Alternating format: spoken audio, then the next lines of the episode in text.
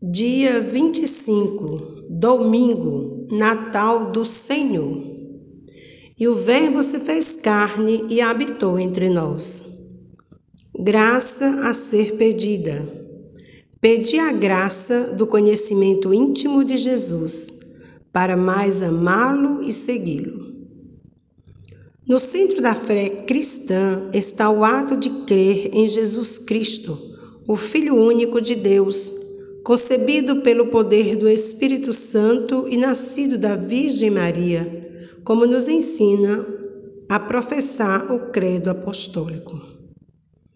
Uma palavra pronunciada não pode ser vista e nem tocada, mas isso se torna possível quando ela é escrita.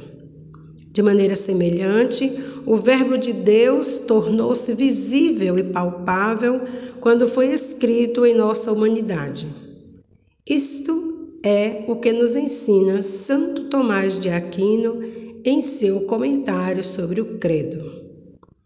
Jesus, que veio para nos salvar, foi enviado pelo Pai, veio nos consolar e encher nossos corações de alegria, como nos diz o livro do profeta Isaías.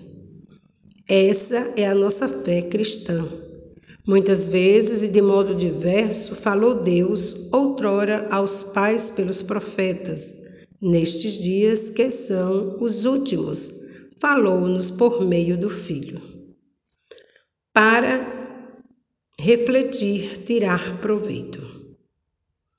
Em sua oração, procure saborear estas palavras. Creio em Jesus Cristo, nascido da Virgem Maria.